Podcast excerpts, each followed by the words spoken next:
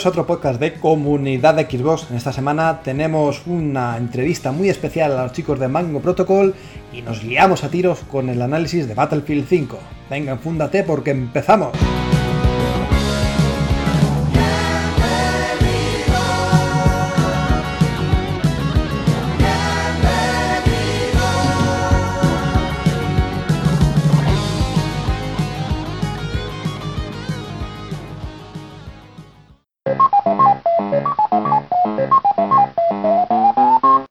Pues sí, semana un poco radical la que tenemos aquí delante porque tenemos eso, una entrevista un desarrollo independiente y luego un análisis de un triple A a la altura de las expectativas como es ese Battlefield 5. Y para ello contamos con la presencia de Albert para el grosso del programa. ¿Qué tal Albert? Pues muy bien, la, verdad es que estamos aquí con bastantes ganas de poder eh, compartir con todos vosotros el contenido que, que, tenemos en este programa. Y vamos, vamos a ello, ¿no? Que, que hay bastante cosa interesante, aunque a modo de spoiler no estoy en ese magnífico eh, análisis de, Battlefield, de Battlefield 5 y es una lástima, ¿no? Al fin y al cabo espero que lo hayáis hecho bien, que seguro que sí, y lo escucharé. Sí, sí, ha sido un poco un podcast Frankenstein. Tenemos el análisis hecho por Marvos, que desde aquí saludamos efusivamente porque ha dado mucha caña al multijugador como vais a poder presenciar y vais a poder escuchar, así que bueno, espero que os guste. Y nada más, me presento yo, Mariette900, no pierdo mucho más tiempo y vamos ya directos a las noticias.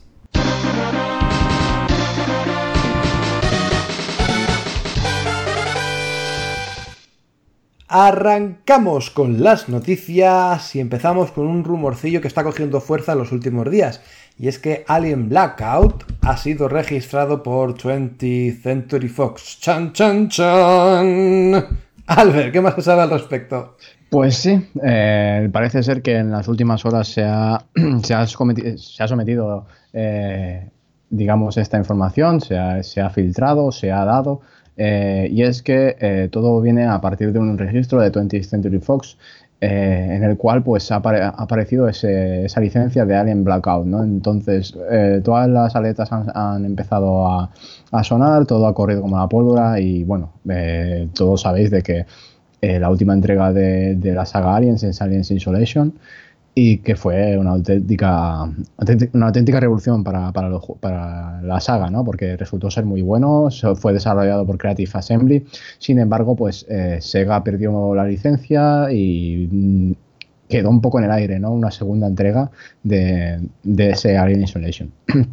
por ello era un poco complicado de que pudiéramos ver um, así a corto, corto plazo una nueva entrega de, la saga Alien en cuanto a videojuegos se refiere. Sin embargo, ha aparecido este registro en estos pocos en estos, en estos días y queda muy poco para lo que viene a ser la de Game, los de Game Awards, eh, los premios a, a, los juegos del año eh, de 2018. Entonces, parece ser de que según se está, digamos, indicando que, que podría anunciarse este Alien Blackout en el en, esta, en este evento. ¿no? Entonces también apareció una imagen publicada en el Twitter de Geoff Kenwell en el cual pues se, se, puede leer la frase de World's Wild Change y entonces esto también es referente a, la saga, lo, que, lo cual también está generando más conjeturas. pues eh, al fin y al cabo eh, también podemos ver como Kojima, algunas fotos en su, en su Twitter, que ha visitado 20 Century Fox y también indica de que pueda estar relacionado con el proyecto, ¿no? Entonces, todas estas todas estas conjeturas, rumores y, imágenes han dado de que, pensar a, la gente y lo cierto es que el rumor ha, tomado mucho peso y que pueda haber una, nueva licencia dentro del videojuego para la saga Alien eh, puede ser muy muy muy interesante para los fans y más si Kojima y, y 20th Century Fox están detrás, ¿no? No sé, no sé si por ahí también podrían encargarle a, a Creative Assembly, pero creo que no, porque creo que a pesar de ser un estudio independiente, pues trabaja con Sega. Eh, veremos a ver lo que, lo que pasa, ¿no? Eh, el The Game Awards se, se presenta con, muchas esperanzas e ilusiones para lo que es el sector de videojuego, porque esperamos bastantes anuncios. Eh, por mi parte, por ejemplo, el de el rumoreado y especulado Harry Potter RPG, ¿no? Que podía estar desarrollando Avalanche Studios y veremos a ver qué, en qué se queda, ¿no? Lo cierto es que, mm, hay muchas, muchas expectativas y seguramente tengamos anuncios eh, para todos los gustos. No sé lo que piensas, Mario, pero puede ser que veamos alguna que otra sorpresa. Pues ojalá. Lo tienen complicado porque, claro, hacer una secuela, una continuación del Alien Isolation, no sé hasta qué punto la gente diría, joder, es más de lo mismo, que queremos algo que sea innovador, que, que rice un poco más el rizo, ¿no? Aunque fue un, titulazo como la Copa de un Pino, pero bueno, ver algo distinto. Y es verdad que la coletilla Blackout inevitablemente te conduce al, Call of Duty Blackout, ese, modo Battle Royale. Y no sería descabellado, y según está el patio ahora, que veamos una especie como de Battle Royale con Alien, Predator y los marines. No sé, sería un poco loco, pero no sería nada descabellado. Yo por mi parte espero que sea una... Si, si, si este juego existe o si se está desarrollando, que sea una campaña normal, una aventura convencional, ya sea con marines, ya sea con aliens, ya sea con Predator, con lo que sea, pero vamos, con los gráficos de hoy en día, como se merece, algo como el Colonial Marines, pero bien hecho. es lo que eso, me te iba, eso te iba a citar, digo, ¿no te gustaría una secuela de Alien Colonial Marines? O sea, eso es ahí. Bien hecha, sí que no me importaría para nada, pero bien hecha. ¿eh? chiquito. no puedo. muchas cositas pueden hacer con, la licencia. A, lo mejor ahora nos sorprenden y sacan un, juego de estos de estrategia por turno, rollo XCOM y, y nos funden por la mitad. Pero bueno, lo cierto es que la licencia de, de, Alien tiene mucho recorrido, tiene también, eh, digamos, bastante profundidad como para poder desarrollar un videojuego con, con todas, la, con todas las de la ley, ¿no? Y que también es cierto de que todo lo que puedan hacer, siempre y cuando sea con calidad, será bienvenido. Pues al fin y al cabo, Colonial Marines no fue nada de otro mundo y hay, hay gente que, que realmente le, gusta, ¿no? Salvando las distancias de que pueda ser un juego correcto sin más, eh, hay gente pues que no lo considera tan malo como fue. Y... sabiendo lo que es y teniendo en constancia, o teniendo en mente el, producto que es, que no es un triple A, pues se disfruta. Sí, Ahora bien, si pagaste 60 euros por el de salida... No, el, problema también fue las expectativas de Jetbox, ¿no? Lo, lo pintaron muy bien, presentaron una, una demo en, en, un E3 que fue brutal y al fin y al cabo no acabó siendo lo que, lo que se presentó. Por lo tanto, la gente pues quedó muy mosqueada y mm. al fin y al cabo nos, nos engañaron, ¿no? Pero lo cierto es que si le dedicabas un poco de tiempo y te lo pasabas y demás, tampoco era mal producto. Sí es cierto de que no tenía nada que ver con lo que, lo que nos prometieron, pero no acabó siendo de todo malo como, como dijeron. Pues vamos a ver. Al final, a ver si en los de Game Awards anuncian, aunque sea un teaser, un pequeño vídeo. A mí me da igual. lo de Harry Potter sea realidad. Ya pueden presentar ahí lo que les dé la gana. Pues es raro, ahora que está otra vez como de moda con lo de los animales estos fantásticos y toda la historia.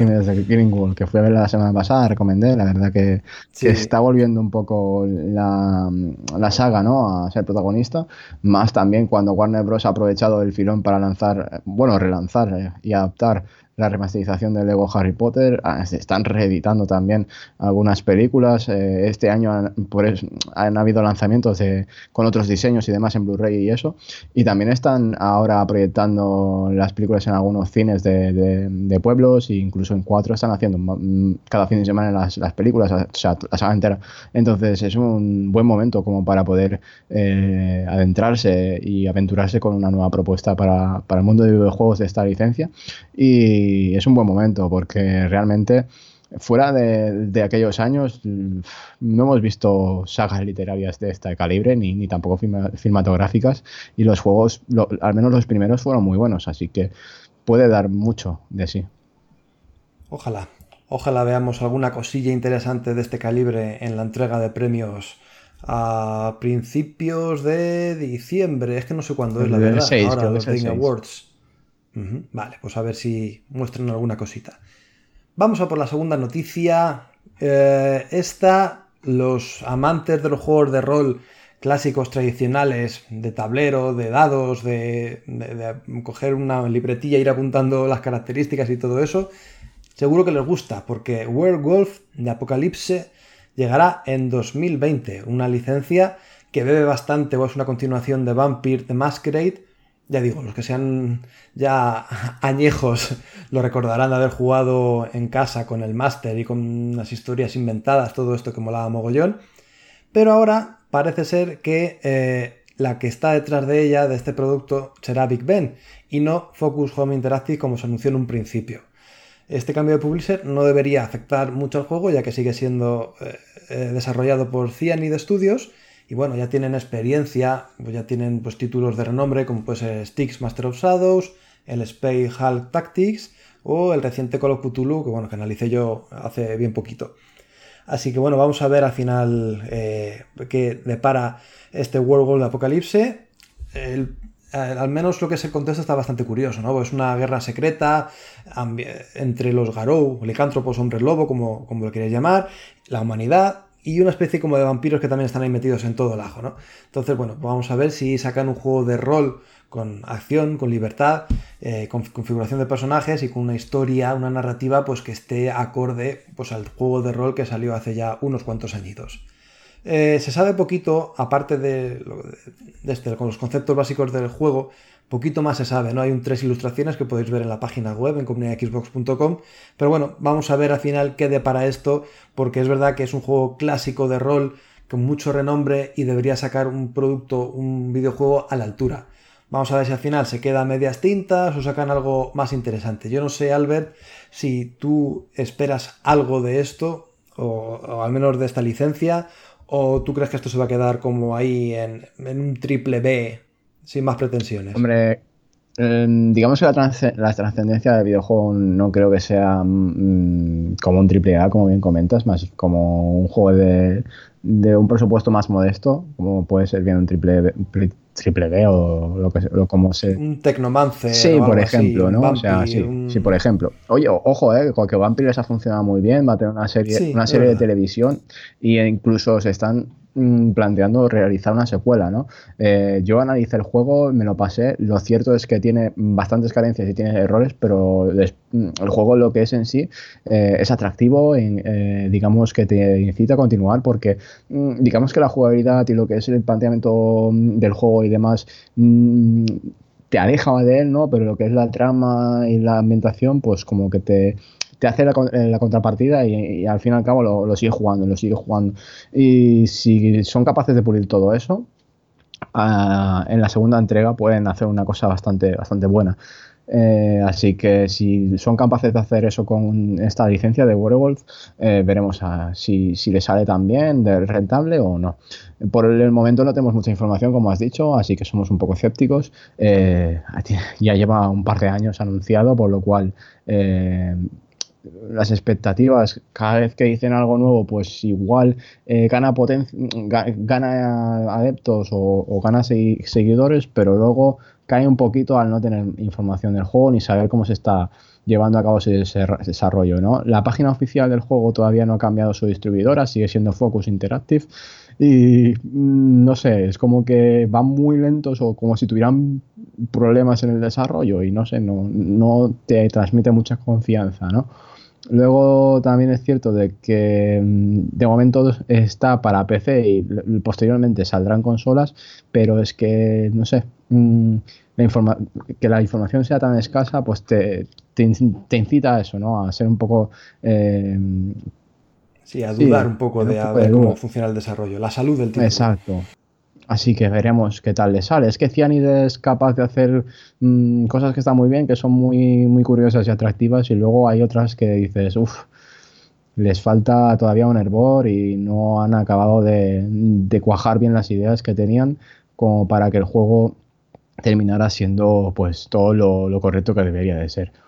Pues vamos a ver si al final sacan un título estable, regular. El regular me ha sentido en el que no hay altibajo, sino que eh, todo va para adelante, que funciona correctamente y, al final todos podemos disfrutarlo. Vamos a otro que yo creo que este sí que es bastante bueno, este sí que parece que está encantando mucho a los jugadores, especialmente a Albert, como no, se trata de Kingdom Hearts 3 que presenta un nuevo tráiler y bueno, alguna información por ahí que tú conoces, ¿verdad? Pues sí, lo cierto es que Kingdom Hearts 3 está siendo eh, bastante importante en, estas, eh, en este último marco o trimestre del, año y es que no paran de, soltar información, de desvelar detalles del juego, mostrar gameplay, mostrar trailers y, y al fin y al cabo pues decirnos que estemos tranquilos, que, el juego pues avanza en un desarrollo muy muy bueno y es que es tan bueno de que ya han anunciado de que el juego está finalizado, ¿no? Así que todos los fans de Kingdom Hearts 3 o de la saga podemos estar tranquilos de que al fin y al cabo cumplirán con la fecha de lanzamiento final establecida, que es el próximo 29 de enero y es que el juego ya está en fase de producción, ¿no? Es decir, el juego está terminado, lo pasan a fase Gold que se llama, van a empezar a producir las copias como para que el juego llegue a tiendas el próximo 29 de enero. Esto es bastante importante, pues eh, falta todavía dos meses, ¿no? Casi, eh, para, que se lance y que ya esté terminado, pues eh, nos, nos, deja tranquilos, ¿no? De que no puedan ir deprisa corriendo, de que cierren el proyecto mal o que tengan cualquier cosa que les pueda mm, pasar factura, ¿no? Eh, después, después también el trailer que han mostrado con la música y con todas las imágenes, que hay imágenes que no se habían visto anteriormente, y eso es difícil porque ya habían mostrado muchos trailers del juego, y es que con cada tráiler que, muestran es que nos maravillan todavía aún más si cabe y eso ya es bastante difícil. Las licencias que se utilizan de Disney son muy muy buenas, el acabado artístico y el gráfico es también espectacular y, no, no podemos estar más ansiosos de que llegue ese próximo día 29 porque lo cierto es que el proyecto de Nomura y el equipo de desarrollo que, que, tiene detrás es muy muy ambicioso y que seguro pues será uno de los títulos referentes del próximo año. Eh, por otra parte, cuando estéis escuchando esto, seguramente que el martes, eh, mm, cuando lo publique Mario, ya habrá también disponible un nuevo, un nuevo tráiler, que han dicho que el próximo día 26 eh, mostrará un nuevo tráiler y parece ser que este, este nuevo material multimedia será referente a lo que viene a ser los DLCs del juego. Así que se confirman, o al menos en parte, los rumores de que, eh, digamos, que esta última entrega de la, de la franquicia Kingdom Hearts, al menos numerada, la tercera, eh, pues tendrá expansiones o DLCs, como lo ha tenido Final Fantasy XV, ¿no? Esperamos de que estos DLCs no estropeen la experiencia final y que al fin y al cabo sean un complemento más que, digamos, un añadido. No sé, Albert, tú cómo lo ves, que estén sacando tantos trailers, vídeos, información antes del juego. Yo creo que hay algunos que sobran, no porque sean feos o que estén mal hechos, sino porque, claro, te rompen la sorpresa, ¿no? Los mundos que, hay dentro de Kingdom Hearts ya los conoces y, y, ese factor sorpresa, encontrártelo de repente y experimentarlo por primera vez en tus carnes, no sé, o se está perdiendo o de verdad hay muchas más sorpresas que desconocemos que están dentro del título. No sé cómo lo ves tú como fan. Sí, no, yo como fan estás en... Comparto un poco la opinión que, tienes, aparte de que no, hayas jugado a las anteriores o todavía no, seas eh, conocedor de esta licencia. Y es que, como bien dices, creo que están pecando de, excesividad, ¿no? O sea, están mostrando demasiado el juego. Ya sé todos los mundos que van a haber, por lo tanto, ese factor sorpresa ya lo han perdido. Sí es cierto de que queda un montón por conocer. O sea, las horas de juego son muy, muy, muy, muy vastas. O sea, no sé si han dicho... ¿Cuántas pueden ser? no sé si dijeron 40 o 50 horas, nada, nada más para completar lo que viene a ser eh, la historia principal recordar de que dijeron de que el desarrollo de Kingdom Hearts 3 o sea, para hacer solamente un mundo es como desarrollar el 1 y el 2 juntos. Eso dijeron. Por lo tanto, la dimensión de esos mundos es que se te, se te presentan súper enormes. O sea, si, si, es como el primero y el segundo, que cada, cada juego, o sea, las dos primeras entregas son alrededor de 20 horas, ¿no? Entonces, si, si, la dimensión de cada mundo del 3 es como la dimensión del 1 y el 2, o sea, es que es totalmente impensable, ¿no? Es algo que, que, que, roza la locura y que realmente en los trailers y todos los gameplays y demás que hemos ido viendo, el, el, detalle que han hecho, los minijuegos que han metido, todas las, las consideraciones en físicas que han tenido, la iluminación, las, las partículas, todo el nivel, el nivel de mimo que le han dado es muy muy espectacular y muy bueno, ¿no? O sea, roza lo enfermizo. Por lo tanto, o sea, es que eh, digamos que el presupuesto que han tenido entre manos es enorme y la duración por, por, ello me parece más que aceptable, ¿no? O sea, con lo que dijeron, me parece muy aceptable y todo teniendo en cuenta de que siempre los Kingdom Hearts tienen mm, aspectos secundarios que al fin y al cabo te, hacen alargar el juego muchísimo más. Ya no estoy hablando de coleccionables, que no lo suelen tener, entre comillas, pero... Mm, pinta muy, muy bien, ¿eh? No sé, o sea, no es por ser mm, amante amante de la, de la saga, o sea, que, que, lo soy, pero desde una perspectiva de alguien que, que es neutral, es que sería una propuesta muy, muy ambiciosa y que realmente, aunque no me gustara la saga, seguramente iría a, a probarla como mínimo. No, no, yo creo que cualquier amante del juego de aventura o que le guste Disney, ese tipo de cosas van a encontrar aquí un producto mm, largo, entretenido a rabiar y bueno, pues que va a cubrir sus necesidades, seas o no seas fan de la saga. Yo creo que también habrán pensado en aquellos jugadores neófitos, como se dice, ¿no? aquellos que nunca han visto o no han experimentado ningún título de la franquicia, que se inician con, con Kingdom Hearts 3. De hecho, es que habrá muchos que no se inician, porque como el último salió hace 10 años, joder, es que se ha eh, saltado hay, una generación. Hay, un rango, claro, hay una horquilla muy grande de jugadores pues, que por A, por B o por X no han podido disfrutar de, los juegos anteriores, no han tenido la consola o, mil historias, ¿no? Exacto, y además se salta una generación, ¿no? Se saltó 360 y PlayStation 3, el desarrollo ha sido bastante, bastante duradero, bastante longevo, eh, se ha tenido bastante problemas también, cambiaron de, de motor gráfico, recordad de que el motor gráfico que presentaron, el Luminous Engine, que era el de Square Enix, eh, no estaba funcionando bien, no les, no les gustaba y cambiaron al, Unreal Engine 4, tuvieron que rehacer el juego casi de cero y quizás o no, eso al fin y al cabo pues se les ha traducido más tiempo, ¿no? Y con el resultado que han obtenido, yo la verdad es que me, me fastidia haber esperado tanto, pero es que con, el, con lo que veo creo que va a merecer la pena, ¿no? Y también es cierto de como bien dices, hay gente que la puede pillar de nuevo y que no haya jugado los anteriores, por lo tanto, entiendo esa, esa, decir, hostia, pues sale, sí, hostia, pinta muy bien, está guay, pero no tiene esa, esa magia, ¿no? O ese anhelo de que salga, de, decir, hostia, que salga ya, que salga ya.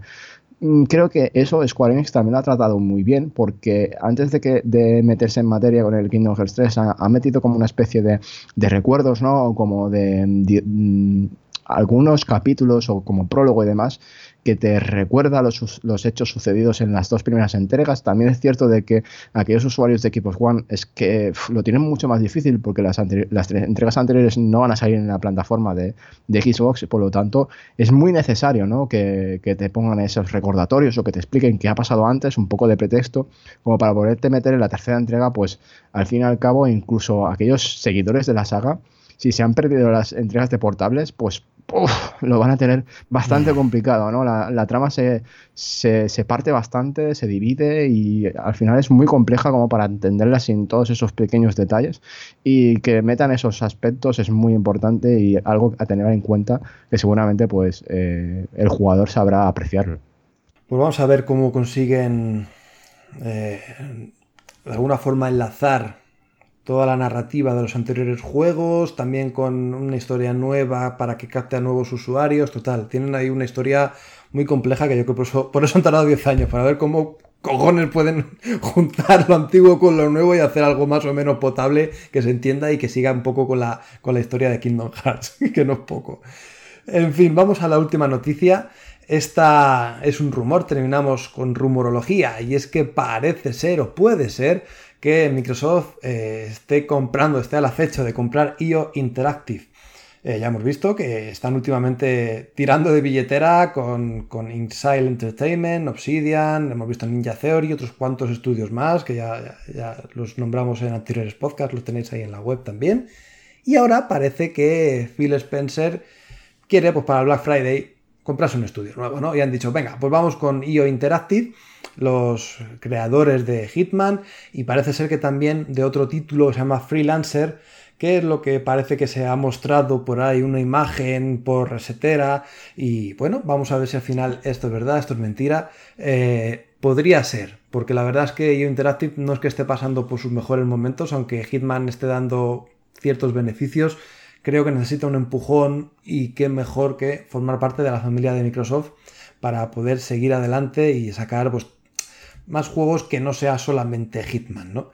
Eh, vamos a ver qué queda de todo esto. No sé tú si lo ves muy palpable, Albert, si tú crees que podría Microsoft o la división de Xbox comprar IO Interactive o se queda en eso, en un rumor que, no se extiende y, nada, y pasa desapercibido. Bueno, según los rumores y lo que he podido leer, em, de la persona que ha podido mm, decir o poder incitar a estos rumores, eh, ya, ya ha venido mm, rumoreando otros, eh, otros indicios de, la compañía de Xbox ¿no? o de Microsoft y es que ha acertado anteriormente. Esto, esto es lo que más incita a que pueda ser real. Eh, acertó con alguna que otro con algún que otro pronóstico para títulos de, de, Microsoft o de acciones que estaba realizando acertó el, el, hecho de que Microsoft estuviera comprando Obsidian el lo de Insight no se esperaba pero ha sido también una sorpresa. Así que eh, la fuerza de que pueda estar Microsoft interesada en Interactive puede ser real. O sea que según eh, la trayectoria de este, de este insider podemos decir, eh, es cuanto menos bastante prometedora. ¿no? Por lo tanto, es bastante esperanzador para aquellos amantes de, de, Xbox de que IO Interactive se pueda unir a su digamos a su cartera de desarrolladoras first party. Lo que pasa es que aquí hay una, digamos que hay una contrapartida, ¿no? Pues al igual que otras compañías, como viene a ser Exile Entertainment, estaban desarrollando proyectos multiplataforma. De hecho, Hitman es una, mm, licencia multiplataforma. Bueno, antes era exclusiva de Sony, pero después pasó a ser multiplataforma. El hecho de que eh, esté ocurriendo esto te provoca también eh, alguna que otra duda, ¿no? Porque sí, Minecraft es, eh, propiedad de Microsoft, pero al fin y al cabo, al haber sido una licencia multiplataforma, esta sigue siendo como multiplataforma. Pero si pasa a ser, mm, digamos, propiedad de Microsoft, puede desarrollar IPs eh, propias para ella, pero ¿qué pasa con esas que ya son multiplataforma? ¿Qué hace Microsoft? ¿Las sigue manteniendo multiplataforma o las convierte en exclusivas? Ahí puede ponerse a mucha gente en contra y a tanto para bien como para mal, haga lo que haga. Es que haga lo que haga va a generar polémica. Tanto si la compra como si no, es que eh, tiene una, una, papeleta bastante importante. Y en cuanto a qué opino de la compra, posible compra, es cuanto menos eh, interesante, ¿no? Porque la gente de EO Interactive son muy buenas. Tienen los Canal Leech y los Hitman, o sea que es un género que a Microsoft le vendría muy bien. Porque le aportaría al catálogo bastante variedad y calidad. Así que si están detrás de ellos, ojalá, ojalá lo hagan bien y que sepan manejarlo. Pues vamos a ver si al final esto se hace verdad, se hace mentira. ¿Tienen los Kainan Lynch, has dicho? Sí, hay, Interactive son los Kainan Lynch. Ay, qué buenos, tío. Joder, pues ya podrían hacer un poco un descansillo de Hitman y Sí, lo cierto es que, es que tienen bastante quemada Hitman últimamente. Sí. Bueno, pues vamos a ver al final en qué queda todo esto. Podría ser, ¿por qué no? Últimamente está, ya dicho, Microsoft tirando de, billetes, de dólares y piedrolares. Y bueno, pues ver este estudio. Ya con. Si es que realmente siguen comprando estudios y este es uno que está en el punto de mira, sea, el, futuro de Xbox puede ser brutal, ¿eh? Brutal. Ahora, ahora eh, nos va a costar mucho. Nos va a costar mucho porque con la situación que tenemos actualmente, cuesta, cuesta cuanto menos confiar y esperar tanto como para poder ver materializado todo lo que tienen preparado.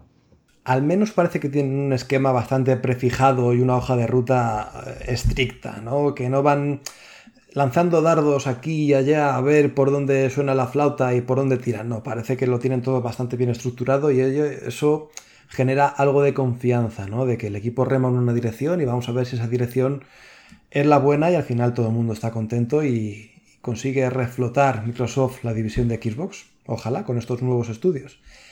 Muy bien, pues nada, hasta aquí las noticias de esta semana. Como veis, hemos tenido un poquito de todo, rumores y no rumores. Y como no, Kingdom Hearts, que yo creo que es lo que quería Albert, por eso está aquí en este programa, que si no, no estaría. y, y, no pierdo más tiempo, vamos a una entrevista que tenemos muy interesante a los chicos de Mango Protocol. A ver, yo una cosa te digo, el día que, ah, eh, el día que salga Kingdom Hearts 3 te va a faltar, vamos, horas para editar el podcast. Habrá que hacer un especial, pero miedo me da. Yo doy a grabar y ahí os quedáis. No, creo, creo que tampoco te será para tanto, porque me voy a quedar solo. Es que aquí tampoco hay ningún amante de Kingdom Hearts, así que. Un monólogo, un monólogo. Habrá que buscar a alguien que sea un adorador de la saga. Pues lo dicho, vamos con esa entrevista a los chicos de Mango Protocol, a ver qué os parece, a ver qué nos cuentan.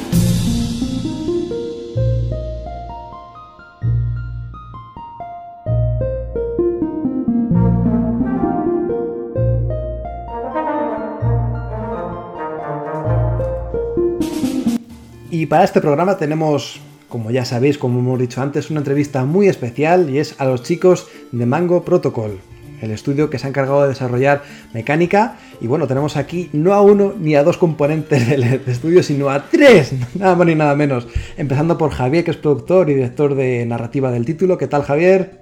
Bien, aquí estamos, gracias. También tenemos a Mariona, que es directora de arte del título. ¿Qué tal? Hola, buenas, muy bien y Jordi, que es diseñador de mecánica. ¿Qué tal, Jordi? Hola, bien, bien. bueno, pues antes de nada, la gente ya ha podido leer nuestras impresiones en la web, en, el análisis de mecánica, pero me gustaría que me dijerais con vuestras propias palabras en, qué consiste mecánica, qué tiene mecánica que llame la atención.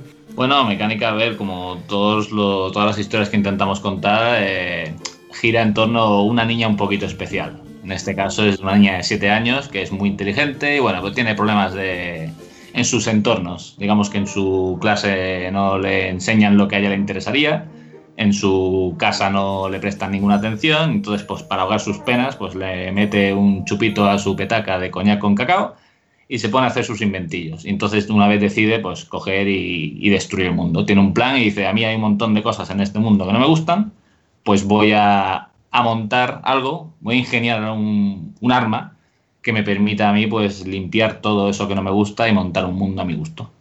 Eso es básicamente la premisa de mecánica. Qué bonito. Qué romántico todo. Tierna niña. Por supuesto, todo vemos que es en clave de humor. De hecho, bueno, vemos que Mecánica es un título, es una aventura gráfica, podríamos catalogar como convencional, típica point and click, y me gustaría saber cuáles son vuestras referencias. Eh, supongo que Monkey Island, Day of the Tentacle, bueno, Día de Tentáculos estarán por ahí, pero ¿hay alguna en concreto en la que os habéis basado para desarrollar mecánica? Pues, mm, bueno, yo solo quiero comentar una cosa que es, gracioso porque tanto, bueno, yo personalmente, y creo que los tres, si no me equivoco, si no me corregís, no habíamos jugado ni a Monkey Island ni a Day of the Tentacle antes que hacer mecánica cambio, eh, sí que a mí, por ejemplo, yo cuando era pequeño, pues sí que jugué a Indiana Jones and the Fate of Atlantis, por ejemplo, el 23. Son dos de las aventuras gráficas que más me gustaron cuando era pequeño. Tampoco es que jugara 20, 30 aventuras gráficas, pero bueno, mm, digamos que mis referencias para lo que era mi trabajo era más eh, un poco lo, que quería expresar, cosas que ya no son tanto de videojuegos, luego ya como se plasman a través de un videojuego ya es un poco influencias de, diferentes tipos de juego. Pero bueno, eso es lo mío. A ver. Sí, no, no. Eh, eh, yo ahí te, ratifico que ciertamente yo no había jugado a las aventuras clásicas antes de, hacer nuestro juego, pero yo había jugado cuando era pequeña a la, a la Pantera Rosa Misión Peligrosa. Le había, le había echado muchísimas horas y, luego yo creo que ya algo más reciente que creo que al menos a mí me gustó mucho cómo estaba hecho y me empujó un poco a, hacer cosas y tomar decisiones que, fueron las que realmente luego acabamos tomando en mecánica fue Machinarium porque no tiene no tiene digamos no tiene diálogos no tiene palabras no tiene menú eh, digamos de, de acciones típico que tienen las aventuras clásicas. Y yo creo que por ahí yo creo que tiramos más porque nosotros no tenemos ese menú de verbos y de acciones, sino que intentamos buscar una manera como de interactuar mucho más limpia. ¿no? Entonces yo creo que haber visto como esta gente habían hecho una cosa como mucho más menos invasiva, en ese sentido yo creo que fue una de nuestras referencias, un punto de partida para poder hacer la, interfaz de, mecánica y cómo, cómo se desenvuelve el mundo. Yo no sé si tendrá alguna referencia más por ahí. Muy curiosas las aventuras que han citado, ¿eh? O sea, realmente son muy, muy buenas, un referente, pero como bien había dicho Mario, o sea, eh, las que casi todo el mundo dice son Monkey Island, A Day of Tentacle, y poca gente cita algunas joyas como las que habéis dicho y son muy importantes también. Sí, es, es eso, a veces el no tener como referencias los grandes por un lado puede hacer que cometas errores, que, esas obras ya habían subsanado de alguna manera o habían sentado cátedra, ¿no? Entonces a veces si te desvías de eso, te pueden criticar o te observan y dicen, oye, pero esto está mejor solucionado en este tipo de los puzzles, ¿no? Los puzzles emergentes y, y un montón de historias de diseño que dices, bueno, nosotros también hemos tenido una aproximación que no se, por un lado tiene la parte positiva de que no está contaminada por otras, por otros, otras ideas, pero por otro lado también corremos el riesgo de cometer esos, esos errores, ¿no? Pero bueno, no sé.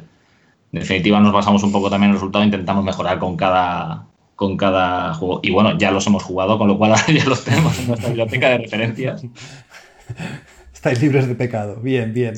Nos hemos redimido.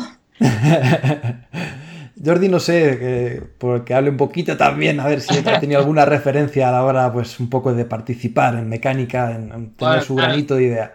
Yo lo que pasa aquí es que yo entré un poco más tarde en el estudio, entonces, claro, mi influencia en mecánica es muy, muy tangencial, porque sí que es verdad que a ellos les conozco desde muchos años antes de que, de que hiciesen mecánica, entonces durante el proceso de mecánica sí que estaba, estaba en contacto con ellos y tal, pero no estaba trabajando tanto en el estudio. Pero bueno, aún así de poco les habría servido porque yo también soy un poco un caso raro como ellos, que a mí si me preguntas, yo no sé, de pequeño aventuras gráficas creo que jugué al Simon the Sorcerer y a estas de Larry, que eran así como eróticas, ¿sabes? Estas Picantonas. Sí, sí, sí. Mis referentes habrían sido con lo cual... Has tenido buena infancia, me gusta, me gusta. Bueno, y hablando de referencias, me gustaría saber un poquito en qué personaje específico os habéis basado para crear a, Nika. O, bueno, si os habéis basado en algún personaje o lo habéis creado de cero, cómo surgió el crear esta chica o esta niña que mentalmente no está muy bien que se diga. Bueno, como su madre, ahora que te, cuente, que te cuente. Bueno, bueno, a ver. Mm, haciendo el ejercicio de, análisis mm, honesto, yo, yo, creo que Nika está basado en mí, en mí misma directamente. Como gran parte de, los personajes que, que, yo, que yo diseño, al fin y al cabo, son como facetas mías, ah, pero hechas una, una hipérbole, pero muy bestia, porque yo evidentemente no tengo ganas de destruir el mundo y no soy mega inteligente ni una crack de, de las ciencias pero sí que es verdad que hay como unos aspectos así como clave, mm, quizás menos importantes dentro de la trama, en los que yo me he reflejado y de ahí pues he empezado a sacar, como a tirar del hilo para poder sacar el personaje de Nika, porque por ejemplo, ¿no? la familia de Nika tiene ciertas similitudes con mi familia, no es tal cual, pero mm, mi padre es mecánico, como el padre de Nika, y el hermano niño rata es un poco mi hermano, que también es un poco niño rata. Ahora ya es señor rata, porque ya tiene 30, pero claro, sí, cuando tenía la edad en el juego sería, sería niño rata también. Entonces, pues yo lo que hago es eso, como que saco una parte de mí y, digamos, la camuflo, la, la hago así como muy, muy hardcore y, saco el, personaje. Pero sí, la, creamos de cero específicamente para, para que fuera un personaje de, videojuego, en contra de Agatha, que Agatha ya existía antes de, de hacer nuestro juego. La había creado yo para escribir una historia que dio pie al, argumento del juego, pero no era exactamente el mismo personaje. O sea, Agatha evolucionó para ser videojuego y Nika desde el primer momento fue personaje de videojuego. Claro, ¿esto qué va antes? ¿Va Nika o va Agatha? Porque yo tengo un poco de lío aquí al respecto. Sí, sí, lo sé, lo sé. Primero, o sea, temporalmente las historias suceden. Primero va Agatha, luego va Nika pero digamos nosotros en desarrollo de producción de los videojuegos primero sacamos Nika y luego sacamos Agatha. Lo, que, lo bueno que tiene yo creo que como son dos cosas independientes, tú puedes jugar primero una y luego la otra, que digamos puedes, o sea, tienes capacidad yo creo suficiente de hacer el ejercicio de flashback. Si primero juegas, digamos, en el orden de publicación, que fue Nika, luego Agatha, y conectarás los puntos en una dirección yo creo que sin ningún problema. Y si lo juegas al revés, digamos por el orden cronológico, conectas los puntos en otro sentido, pero también bien. No sé, si, no sé me he explicado. Bueno, sí, sí, sí. historias independientes, es la una de la otra. Sí. Al fin y al cabo es eso. Sí, es como esto que en Mecánica aparece un pequeño cameo de Agatha, claro, digo, no sé si va antes uno u otro, otro y uno, bueno, ya está bien explicado, o sea que... bien. Bueno, hemos visto que Mecánica proviene de un port lanzado en dispositivos móviles. Eh, me gustaría saber cómo veis el futuro en ambos mercados. No sé si los juegos de este formato, estas aventuras point and click, destacan más en alguna plataforma o dispositivo predeterminado o eso da un poquito igual. ¿Cómo lo estáis viendo vosotros, chicos? Bueno, nosotros vamos un poco a la caza de la, de, la plataforma donde mejor puedan funcionar. Y yo creo que por eso hemos acabado publicando tanto en móvil como en Steam, bueno, en Steam, en todas las tiendas de PC más o menos eh, conocidillas. Eh, y ahora estamos en consolas, porque nosotros, bueno, lo que buscamos es la, plataforma que, mejor nos pueda ayudar a, a que el juego llegue al máximo número de personas, ¿no? Sí que es verdad que, ahora mismo con lo que estamos más peleados, entre comillas, es con las plataformas móviles. Eh, pero porque, bueno, eh, pues las grandes tiendas de móvil parece que hace ya bastantes años que con la manera que tenemos que hacer, nosotros de hacer juegos no se llevan demasiado bien. Eh, y no sé, como nosotros somos un poco cabezones y nos gusta hacer las historias de, de una manera concreta, que en este caso sería pues, pues ofrecerle al jugador la historia completa desde el principio. No nos gusta partir las cosas por episodios, no nos gusta meter publicidad en los juegos y cosas así. Pues claro, la plataforma móvil hoy por hoy para nosotros es un poco, bueno, terreno peligroso. Eh, y nada, ahora parece que pues en, en consola es donde, donde mejor estamos funcionando últimamente y yo qué sé, de cara a futuros juegos, lo que te he dicho al principio, buscaremos la, la plataforma, la plataforma que, mejor se amolde a lo que queremos.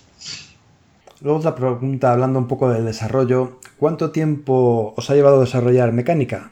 Y ya aprovecho también para preguntaros cuánto de difícil o, es muy difícil hacer un port de móviles a consolas, todo este proceso de desarrollo, ¿qué tal? ¿Ha sido duro? ¿Ha sido asequible? Pues mira, a ver, el, el proyecto nació realmente en 2013 con la intención de ser un juego que saliera para móviles, como decíamos antes, eh, y la huya. No sé si os acordáis de la huya. Uh, sí. Porque era aquel el paradigma de cómo un desarrollador independiente puede llegar a las consolas por aquel entonces. Oh, la olla, la la revolución. Luego resultó ser un fiasco, ¿no? Pero bueno, y nos planteamos también eh, implementarlo utilizando un, un, framework ¿no? que nos permitiera sacarlo tanto en PC, si en algún momento lo veíamos factible, a través de Steam, que por aquel entonces iba con Greenlight. Y bueno, consolas no nos lo planteamos para nada. Entonces, todo está desarrollado en libgdx, en Java, programado en Java. Y claro, con el paso del tiempo, como decía Jordi, pues hemos ido investigando cómo podemos también hacer llegar ese producto, esa historia a otros, a otros mercados, a otras plataformas. Y entonces, pues claro, como ya habíamos sacado Agatha en consolas, pues teníamos cierta ventaja. Pero bueno, digamos que lo que tocaba era pues pasarse a Unity que es básicamente lo que hace la mayoría de gente cuando necesita ahora pues eh, sacar un juego en consola, pues es uno de los motores más utilizados, como ya sabréis. Entonces, claro, eh, Eric en este caso fue el que adaptó el primero, el Agatha Knife, porque comparten de alguna manera el, motor base es el mismo, ¿de acuerdo? Entonces, digamos que el motor eh, de Agatha es el mismo de mecánica, con lo cual eso ya lo teníamos hecho. Y en eso pues se tardó aproximadamente unos tres meses no fue tan difícil como esperábamos. Lo que pasa que, claro, salieron muchas cositas en plan de la plataforma que no conocíamos. No conocíamos cosas de, bueno, la Xbox, eh, había algunos unos detalles que como guardar la partida y todo eso, pero eran cosas bastante sencillitas que en un par de tardes generalmente lo teníamos. Entonces, eso, una, entre una cosa y otra, pues tardamos con el testeo y todo unos tres meses. Y luego, pues eh, mecánica, teniendo ya eso avanzado, pues en, menos de un mes lo teníamos listo para, publicar. Pero eso el port. Eh, también te preguntado cuánto tardó el desarrollo de mecánica. Ah, vale, el desarrollo, bueno, el desarrollo de mecánica, claro. Volviendo a 2013, cuando empezamos ahí, nosotros, eh, estamos Mariona y yo, y lo que hacíamos era trabajar por las tardes y por las noches porque teníamos nuestros trabajos para, para comer y tal. Entonces, claro, eso que te dicen de que cuando te lances al mundo indie, pues no montes la empresa hasta que tengas el producto listo para, vender. Claro, siendo el primero, no, no, íbamos a hacer eso. Y entonces, pues, eh, cuando lo lanzamos, en lo lanzamos en 2015. En julio, no, en, sí, en abril, mayo, junio, por ahí. Entonces estuvimos unos dos años, pues, trabajando tardes y noches. Con lo cual podemos decir que son dos años a tiempo parcial. No sé si eso más o menos responde. Es un poco complicado, como dice, calcular costes de cuánto ha costado mecánica. Hostia, pues mira, no cobraba nada. ¿Qué te parece? Ha costado cero. Mentira, ha costado mucho tiempo. Se ha costado mucho tiempo, pero bueno. Y hablando un poquito ya pues eh, del presente o casi casi también del futuro, ¿cómo veis la salud del desarrollo de videojuegos en nuestro país? ¿Creéis que hay como ahora eh, un mayor desarrollo de títulos independientes o no? aquí en España, pues que están gozando ya de, mejor salud que antes. ¿Veis un mercado ahí emergente mm, patrio? ¿Cómo lo veis? Sí, esto también da para mucho. Ya. A ver, más estudios hay. Eso es verdad. Y más inversión, yo creo que poquito a poquito también va habiendo. Mm, yo para resumir mucho, mucho, mucho mi opinión, diría que seguramente cada vez hay estudios con un nivel más profesional más guay, pero a mi entender eh, todavía falta que se creen buenas IPs eh, indies nacionales. Porque me da la sensación de que todo el mundo, como busca el pelotazo, digamos, de un juego que lo pete y tal, eh, no sé, creo que no, no, acaban de salir juegos así que sean como nombres luego súper reconocidos y que, bueno, yo qué sé igual por hacerles la pelota un poco a nuestros vecinos, yo que sé, pues Lince sí que ha sacado Aragami y ahora no sé si estarán trabajando en la segunda parte o qué, pero me imagino que por ahí van. Eh, yo creo que hace falta un poco eso, igual IPs potentes que, que asienten un poco más industria, ¿sabes? Sí, yo creo que por también lo que, lo que dice Jordi, que igual también falta un poco de tejido, o sea, hay muchos estudios, se están haciendo muchos proyectos, hay gente que está haciendo cosas muy chulas. Eh, también es verdad que hay gente que está haciendo cosas bastante reguleras, claro, o sea, al ver mucho volumen es, lo que pasa. Pero yo creo que le falta, o sea, aquí falta como una especie como de, tela de araña que, soporte todo esto, porque si no, digamos, las, motitas, las, cositas se van, se van a desmoronar y se van a, caer al suelo. y yo creo que tendría que haber algún tipo de, infraestructura a nivel de, gobierno, de, cómo las empresas se crean, se mantienen. Em, a nivel, o sea, la presión fiscal que reciben estas empresas pequeñas que se acaban de, formar, eh, que se forme a la gente para mantener su pequeña empresa, todas estas cosas, yo creo que eso también uh, marcará un poco cuál va a ser el futuro del desarrollo español, porque podemos volver a sufrir un, un caso de, de, la, de, la, la, segunda época de, oro del, desarrollo, ¿no? O sea, que fue Peña, ¿no? Que lo partió muy fuerte, ¿no? En, durante esos años, finales de los 80, principios de los 90, y de esas empresas es que creo que no queda ni una. O sea, están todas muertas. Entonces, mm, yo creo eso, que necesitamos inminentemente que haya aquí una red que soporte todo eso, porque si no, no va a volver a pasar lo mismo. Entonces, Aquí yo creo que está un poco, o sea, que hay cosas muy buenas y hay cosas un poco mal, que si no se pone remedio, perderemos todo el, trabajo que se ha hecho hasta ahora. Sí, faltan un poco planes a largo plazo, yo creo. Pues vamos a ver si con el tiempo va tejiéndose un poquito mejor esta tela de araña que decía Mariona y vemos ya pues un camino ya un poco más estructurado en lo que, en lo que viene a ser el desarrollo de videojuegos. Aunque no lo parezca, somos optimistas. ¿eh? Sí, somos un bajón de entrevistados aquí. Ya no nos vamos a volver a llamar más. Y hablando de proyectos y futuro, ¿veremos una continuación de mecánica? En eso estamos. Justo en eso estamos. nosotros hemos planteado, bueno, como comentaba antes, Mariona Nika, el personaje de Nika, nació, era el primer proyecto de lo que llamamos la Psychotic Adventures, que es una serie de videojuegos de diferentes géneros, porque aunque sí que es verdad que hasta ahora hemos publicado dos aventuras gráficas, tanto Mecánica como Agatana y Floson, eh, no, nunca hemos tenido interés en ser un estudio de aventuras gráficas, ¿vale? Nosotros queremos contar historias y, no nos atamos a ningún género. Entonces ahora, por ejemplo, el próximo en el que, estamos trabajando ahora, que funciona a modo de, bueno, de, de, cierre de historia de, de, de Nika, en este caso, eh, este es directamente un juego de acción y aventura, tipo mezcla cosas de beat'em cosas de shoot'em up, cosas de plataformeo, cosas de puzzles eh, y narrativa, que es lo que sobre todo sabemos que no queremos perder, porque queremos contar historias, como decíamos antes. Entonces, en eso es lo que estamos trabajando ahora. Y bueno, pues eh, aparecerán personajes que ya conocemos y personajes que serán la primera vez que se verán. Nada más que por favor no perder la narrativa, porque yo creo que es uno de los puntos fuertes de mecánica. Es a mí lo que más me gustó, indudablemente, ¿no? Junto con un, apartado artístico, gráfico que también destaca por, por, la originalidad que tiene, pero yo creo que los diálogos, claro, al ser localizados a nuestro idioma, hay bromas que no se pierden ni nada, es todo como muy de aquí. Y, eso es lo que mola. Eh, Albert, no sé si tienes alguna preguntilla para esta gente de Mango Protocol. Pues a mí me llama bastante la atención el estilo artístico o el, gráfico.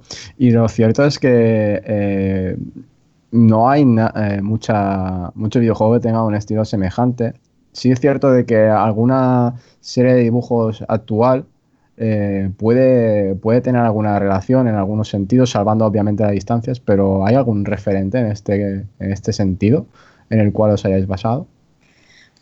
Pues la verdad es que aunque ya entiendo por dónde vas, mm, no, no es una cosa que salió de manera eh, buscada, porque eh, yo empecé, digamos, a dibujar y a ilustrar de esta manera mm, en 2006, 2007. Entonces, durante mi proyecto final de, de carrera. Entonces, Hora de Aventuras, el piloto en Estados Unidos salió en 2007.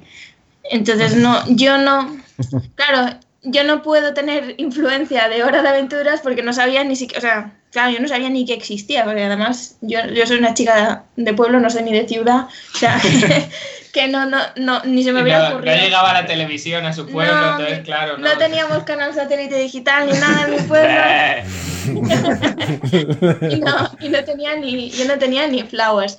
Entonces, ha sido como, yo creo que ha sido una amalgama. Es muy posible que las, las, las influencias que ha tenido Pendental World para hacer hora, de aventuras sean las mismas influencias que he tenido yo. O sea, al final han salido dos cosas como parecidas, ¿no? Porque al final somos niños de la misma generación y o, o también un poco Ricky Morty, ¿no? O sea, eh, somos peña que tenemos una edad bastante parecida, hemos visto las mismas, los mismos tipos de dibujos animados, los, los mismos cómics y ha salido, y ha salido ahí mm, de las mismas influencias algo bastante similar. Am, yo para hacer mecánica me basé mucho eso en, en, eh, en el anime noventero, que era lo que yo más consumía, porque además a mí me permitía pues, poder usar un frame rate bajo que no soy animadora y me, me, resultaba bastante más fácil controlar las animaciones y tal. Y en eso los japoneses son unos cracks de, de, la, economi de la economización. Y luego también, pues eso, muchos dibujos animados americanos de los 90 también, que no son tan, digamos, no son tan económicos como el manga, pero visto en perspectiva, cuando me puse a analizar como maneras para poder yo animar, también eran bastante más económicos de lo que se hace ahora. O sea, ahora se hacen unas virguerías que lo flipas comparado con lo que, con lo que veíamos nosotros. Entonces, sí, básicamente la, las influencias que saqué yo para hacer mecánica fueron mi, mis propios referentes de cultura pop noventas y luego lo que yo controlaba en ese momento, que ahora ya un poco ha cambiado, que era dibujar a mano, escanear los dibujos y, y, digamos, hacer frame a frame, animar con el Photoshop, poner los dibujitos uno al lado del otro y hacías los sprites. O sea, súper básico, súper eh, rudimentario, low, low tech total. Que, que, siempre hablan del Cuphead, pero nosotros estamos ahí antes. Es verdad. El Cuphead españoles. Pero a, a, en este caso no ha habido que hipotecar nada, ¿no? Entonces. No. No, no. Pero, pero tampoco hemos ganado lo que han ganado ellos. No, bueno, a ver, también es cierto, nosotros no hemos rehipotecado ninguna casa. Y Sí, sí. Porque no tenemos porque casa no que tenemos casa. Esa es la ventaja, ¿no? Pues ya como broche final a la entrevista, quería preguntaros un- una pregunta que solemos hacer, que nos gusta, no sé, por saber un poquito eh, vuestro día a día o a, lo- a- a las horas de ocio, a, qué juegos normalmente pues disfrutáis o jugáis, eh, así un poco para desconectar de todo el desarrollo, de todo mecánica o el título que estáis desarrollando ahora, a ver qué, títulos son los que normalmente metéis caña. Bueno, pues, a ver, eh, yo hoy he estado jugando al Fighters y, y al Black Ops 4. Para que te hagas una idea. Me han metido una paliza en el Blackout que no te puedes imaginar. eh, eh, normalmente, eh, a ver, yo juego mucho a shooters. De hecho, la, la One fuimos Jordi y yo a comprarla el día de el día que salió el Titanfall 2, ¿no? Eh. Fuimos porque somos bastante fans del Titanfall. No, el, el uno, ¿no? Eh, el 1. La One. Sí, sí, el 1, es Claro. verdad, el 1, el 1. Y bueno, pues eh, al 1 y al 2 son de los juegos que más le hemos dado, creo. Y actualmente yo en concreto es al Fighters y al, y al Blackout. Mariana, Mariana. Yo no juego. Yo estoy, estoy un poco hasta el chirri de cuando salgo de la oficina y me hago una bolita en el sofá y ya está. Tú, tú con ver a tu hermano jugando, ¿no? en modo niño rata, ya está. Mi hermano vive en su casa, o sea, que ya no es, con su PlayStation, es un Sonyer asqueroso. No quiero saber Espérate, ¿de, de qué, ¿de qué consola es este podcast? tranquila, tranquila. es de Gearbox. Eh, no, no, en serio, que no. La verdad es que no. Como no tengo ordenador en casa. mm, y Javi copa, básicamente. Porque Javi es mi pareja. Entonces vivimos juntos. Eh, Javi copa la, la consola porque. Ya está, Javi que no, pero que es así, y ya está. Entonces yo prefiero, yo prefiero estar haciendo otras cosas que, que jugar. Ahora, al menos, no sé, los últimos dos años o así. Pero sí hemos jugado al Overcooked 2. Sí, al- y sí, al- sí. Y al uno. Y al Lovers. Y al Lovers y también hemos jugado al Oxenfree y no sé, a veces jugamos a cosas un poco... A mí me gustan cosas más chill, no, no soy nada de shooters ni de juegos que me estresen. Y yo, pues, es que, joder, vaya, somos un fiasco de indies. Eh, yo, yo cosas, a ver, sí que he jugado alguna cosita que se podría llamar indie, no sé, en los últimos tiempos me compré el Abzu en su momento, me gustó bastante. Y no sé, juegos así chiquitillos.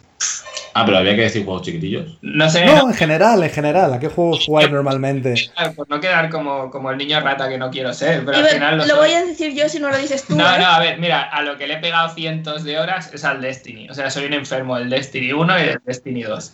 Y, y, y nada, ahora pues esperando a que el 4 de diciembre creo que es, sale la- el siguiente DLC del Destiny. O sea, que- tengo aquí a, tengo a los amigos diciéndome que a ver si juego con ellos al Call of Duty, pero es que a mí del Destiny no me saca nadie. y nada, pues ya ves, es que no sé, se supone que tendríamos que ser aquí unos culturetas de los juegos y la verdad es que tampoco tanto. No, so- somos un fracaso. nosotros. Sí, sí, sí, sí. Entre yo que no juego y vosotros que sois niños ratas, es un, es un desastre. Bueno, a lo mejor ahí está, yo qué sé, el equilibrio entre que unos juegan, otros no juegan, pues. Claro, claro, ahí está nuestra virtud, lo que nos hace especiales. Perfecto, pues eh, por aquí no tengo ninguna pregunta más. Albert, no sé si tienes algo ahí en la recámara. ¿O damos por No, finiquitado la entrevista? Que ya, sí, podrías dar por fini- finiquitado. Eh, de todas formas, sí, han comentado que están en la Barcelona Games World, así que sí que si aquellos eh, asistentes a la feria quieren conocer más de sus videojuegos o lo que, que crean, pues podemos pasarnos por allí. Yo estaré el sábado. Bueno, Perfecto. genial, pues si te, si te pasas, estaremos encantados de, de enseñaros nuestro tinglado. Porque con- ahora, ahora habremos dejado aquí una imagen de que somos unos putos mainstream, pero, pero nuestras cosas eh, eh, nos lo curramos un montón, la verdad, modestia aparte. Eh, pero bueno, no sé, siempre intentamos currarnos unos stands así súper chulos. De Mariona es una loca de las manualidades y tenemos unas ediciones coleccionistas con muñequitos hechos a mano que son súper, súper guays. Eh, así Y unas nada, muñecas también para decorar. sí, quien se quiera pasar, nosotros le contamos nuestra vida a todo el mundo. Sí, sí, sí. Y también, y también pueden jugar un rato. Sí, eso también, el jugar al, al En la, juego. en la PlayStation no, ¿no? O sea, ahí ya no me habéis dej- me habéis dejado que, que ahí, ahí no ¿Qué, vamos qué? a jugar. En la PlayStation no vamos a jugar, me dicen. No, no, no, no, no, en la PlayStation no. No, no. No, no, de momento, de momento. A ver, que nosotros por dinero hacemos lo que sea. Yo retiro lo dicho, ¿eh? O sea, Sony son maravillosos, buena gente, los amo. De hecho, sí, tenemos una reunión con Sony, como escuchen este podcast, igual nos la cancelan. No, pero el que me sale y tal. Ponle un, pit, ponle un pitido o algo. Un sensor VIP de estos que tengo yo de pip y ya está. Y ya está. O me pixeláis la voz y así que no Me sé qué. pixeláis la voz, me gusta mucho el me concepto. Pues nada, chicos, yo creo que hasta aquí vamos a ir acabando la entrevista. Que pues mucha suerte tanto con Agatha como con Nika con vuestro o con vuestro otro nuevo personaje en esta tercera entrega. Y no sé, pues nos vemos en la Barcelona Games World, os ve Albert, y a ver si conocemos más de vuestro futuro proyecto que, bueno, como siga los pasos de mecánica, seguramente llame muchísimo la atención. Que mucha suerte y, bueno, pues un placer teneros por aquí. Muchas gracias. Igualmente. Nosotros dejamos aquí esta sección y nos vamos ya directos a pegar unos cuantos tiritos, no al Destiny ni al Call of Duty, sino al Battlefield 5 con nuestro análisis. Así que, así que let's go.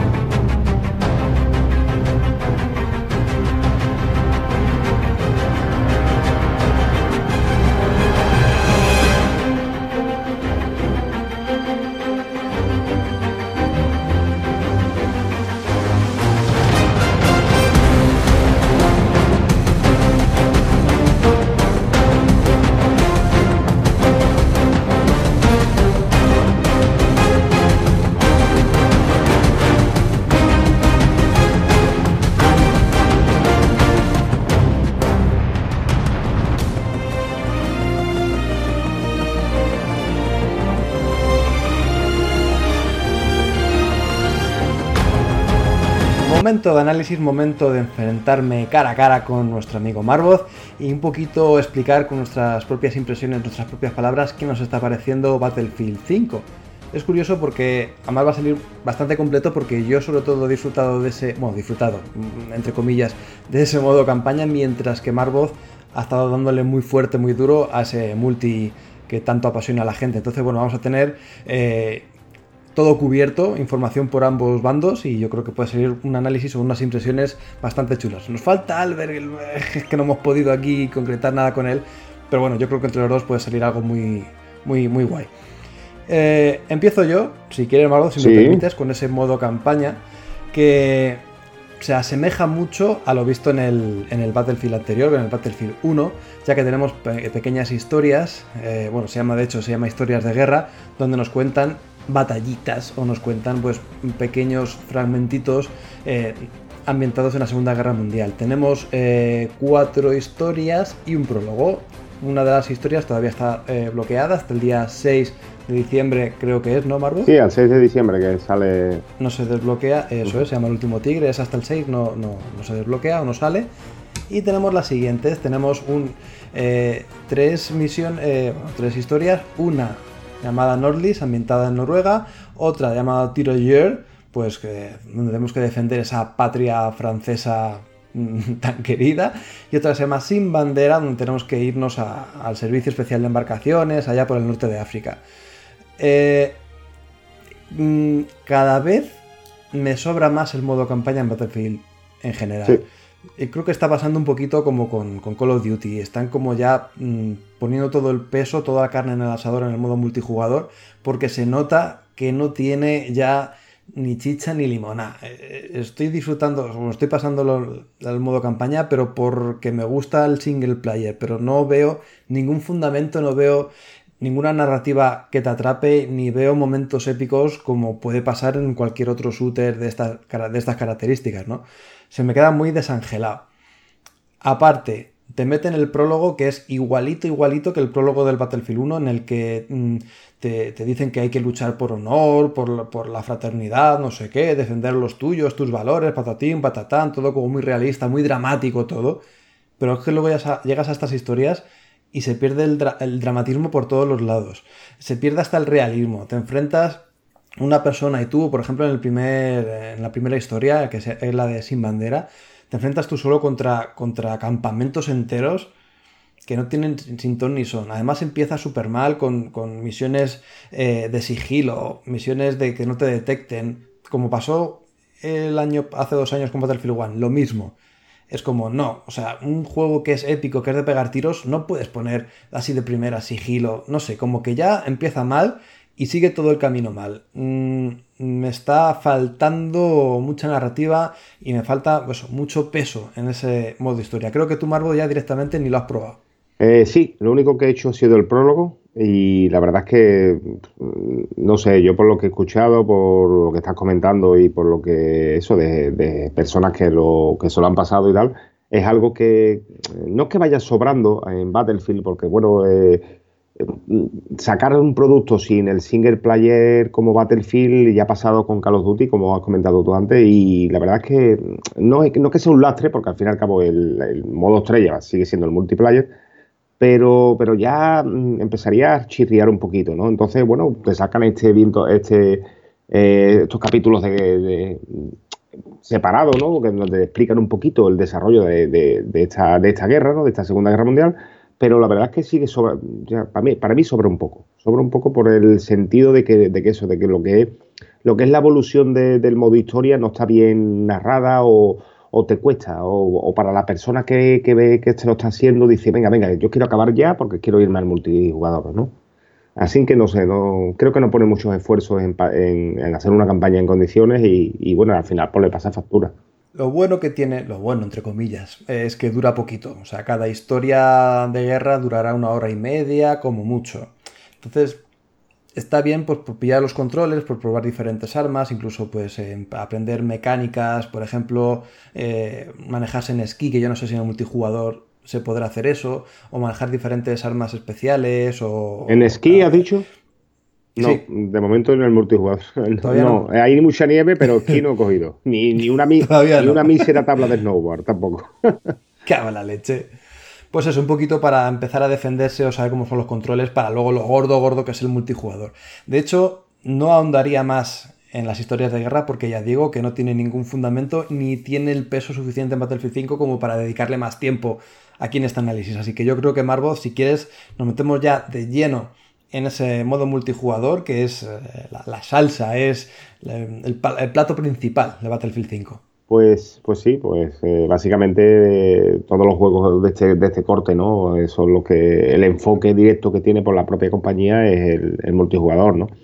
Todo fan de Battlefield sabe lo que Battlefield ofrece, ¿no? Que al fin y al cabo son, son mapas como más, eh, más extensos, con una dinámica diferente, ¿no? Lo que te puede ofrecer otro tipo de multijugador como es Call of Duty, por el mero hecho del uso de vehículos, el uso de torretas, el uso de del escenario, al fin y al cabo, que, lo hace eso, lo hace más dinámico, ¿no? Lo hace, lo hace un juego diferente, ¿no?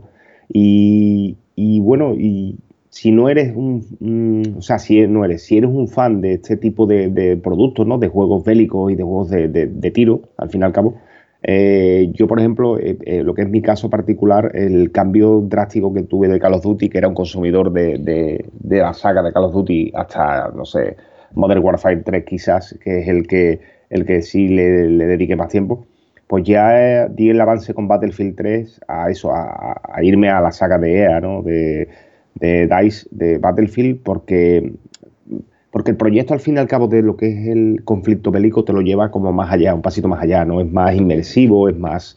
Eh, es todo como más real, ¿no? Y, nada, el multijugador, si sois, sois aficionado a la saga y habéis jugado a Battlefield 1, casi, o, o creo para mí de momento es el top de los juegos multijugador, ¿no? Aunque este Battlefield 5 poco a poco me va calando más.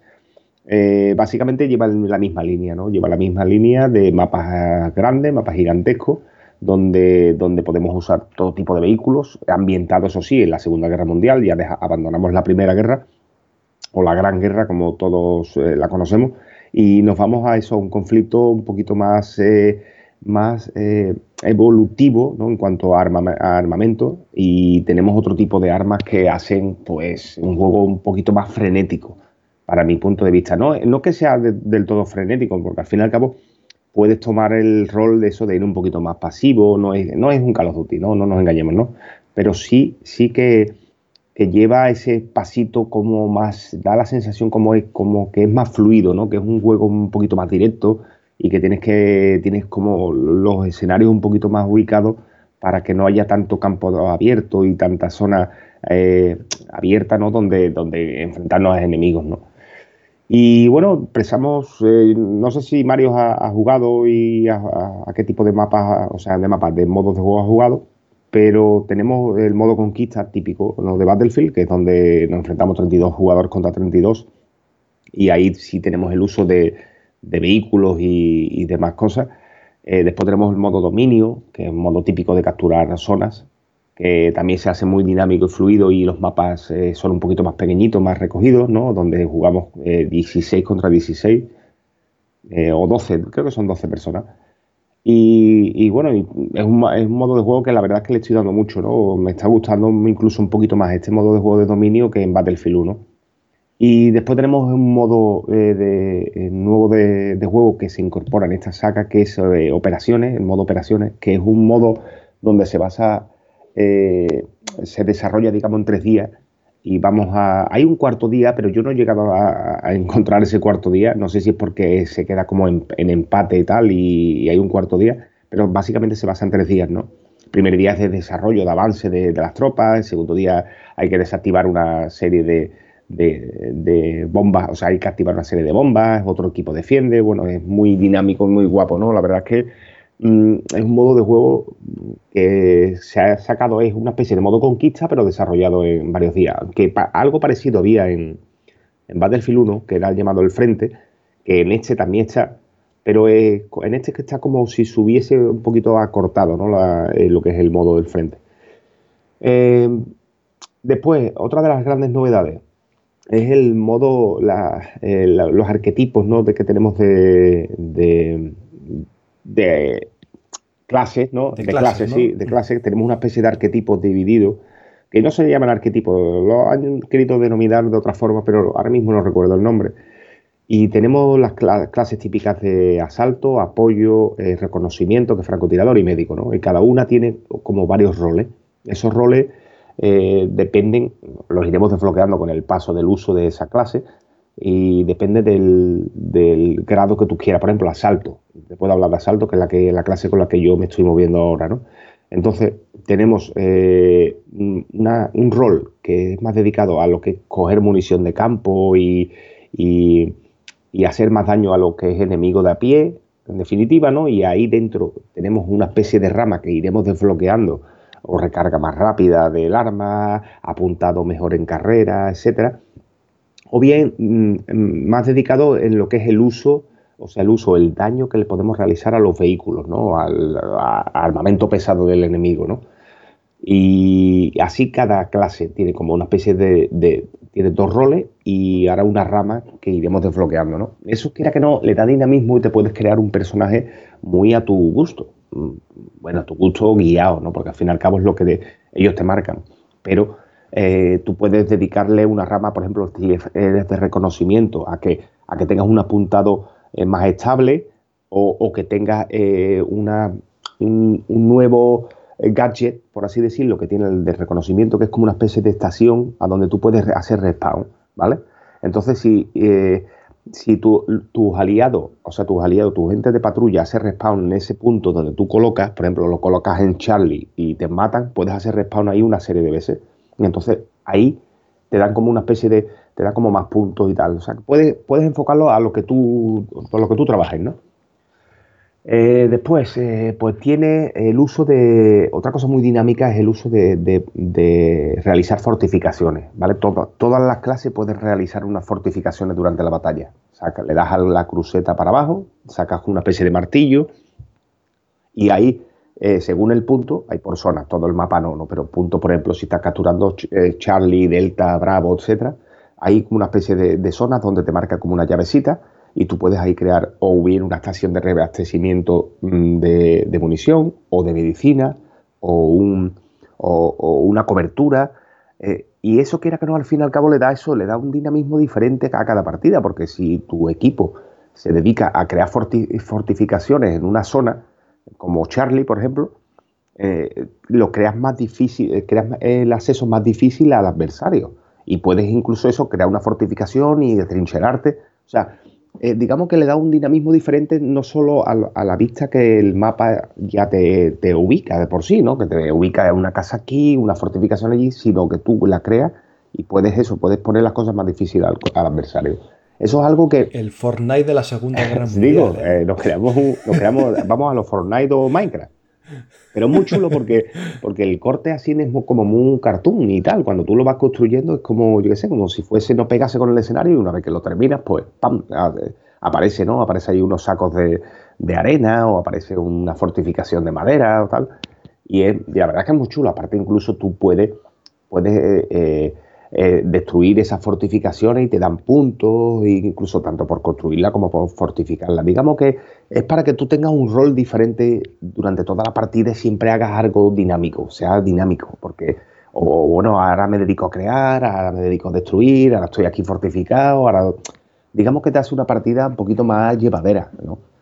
Y es algo que me ha gustado mucho, me ha gustado mucho porque Después la gente no se lo puede tomar en serio, ojo, ¿eh? que yo, que todos sabemos como, y más el usuario de Battlefield, que hay gente que se lo toma muy en serio, va tu patrulla y el que es médico es médico y te ayuda, te apoya y te, salva, pero hay gente que se lo toma en plan lobo solitario, ¿sabes? Y no, no, sabe, no sabe interactuar con lo que, es, lo que es Battlefield en sí, ¿no?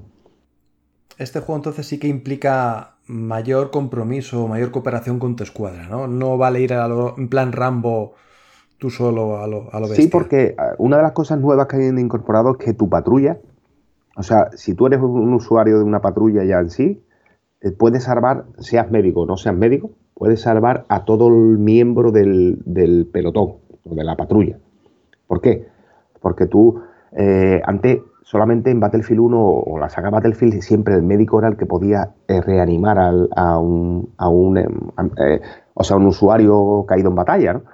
Pero ahora cualquiera de tu, de tu pelotón, sea apoyo, sea médico, sea asalto, puede reanimarte. El médico obviamente te reanimará más rápido, pero asalto puede reanimar. Y claro, tienes que tomarte ese rol como lo que es. El, el mero hecho de que si, si tienes a un, a un miembro de tu pelotón a dos metros, como me ha pasado a mí, y el tío no se lo toma en serio, a mí no me salva. Oye, no te puedo salvar porque a lo mejor tengo tres o cuatro enemigos, los tengo, pero hay veces que no que la gente no, no tiene ese, ese rol de, de, colaborar en sí con la patrulla, ¿no? Pero sí que es mucho más... Eh, te meten más en que haga, eh, tienes que colaborar el grupo entero, ¿no? ¿Por qué? Porque, por ejemplo, el capitán o el, jefe de la patrulla, ¿no? el capitán o el jefe de la patrulla, tiene ahora como una especie de racha, ¿vale? Como Call of Duty, vamos a entrecomillado, ¿no? ¿De qué? De que tú vas adquiriendo puntos, por ejemplo, en modo conquista, vas adquiriendo una serie de puntos, ¿por qué? Por, conquistar objetivos, por matar a, enemigos, por X por Y, ¿no? y, eh, va, sumando una serie de puntos, ¿vale? Y ahora con esa serie de puntos tú puedes, o bien mandar a un Panzer, eh, un, tanque, solicitar un tanque cuando llegue a 23.000 y pico de puntos, creo que son, o solicitar otro tipo de, de, vehículo, o solicitar apoyo aéreo, que, eh, no, apoyo aéreo, mm, apoyo aéreo no es, como unas provisiones. no, no, provisiones. Sí, el misil después, te lo iba a decir después, pero en principio era provisión, una provisión, ¿no? De medicina o de munición, tal, a un punto. Y ahora sí, cuando llegues a 43, 44 mil puntos, creo que son, un misil, ¿vale? El misil ese tú lo ubicas mediante unos prismáticos a una zona y el misil hace un destrozo a todo lo que pilla. O sea, entonces, ese rol, hay mucha gente que siendo jefe de patrulla ni, ni marca objetivos ni te dice que tenemos que ir a Charlie o a Bravo, a Delta o a, su. A, etcétera, ¿no? Iba a, decir, iba a decir una barbaridad. ¿Por qué? Porque hay mucha gente que, no se lo toma en serio, ¿sabes? Se creen que están jugando solo. Y Battlefield no es jugar solo. Battlefield, si te metes en modo conquista, no vas a jugar solo. Vas a jugar con una patrulla y con, con 27 tíos más. Entonces, tienes que tomártelo en serio.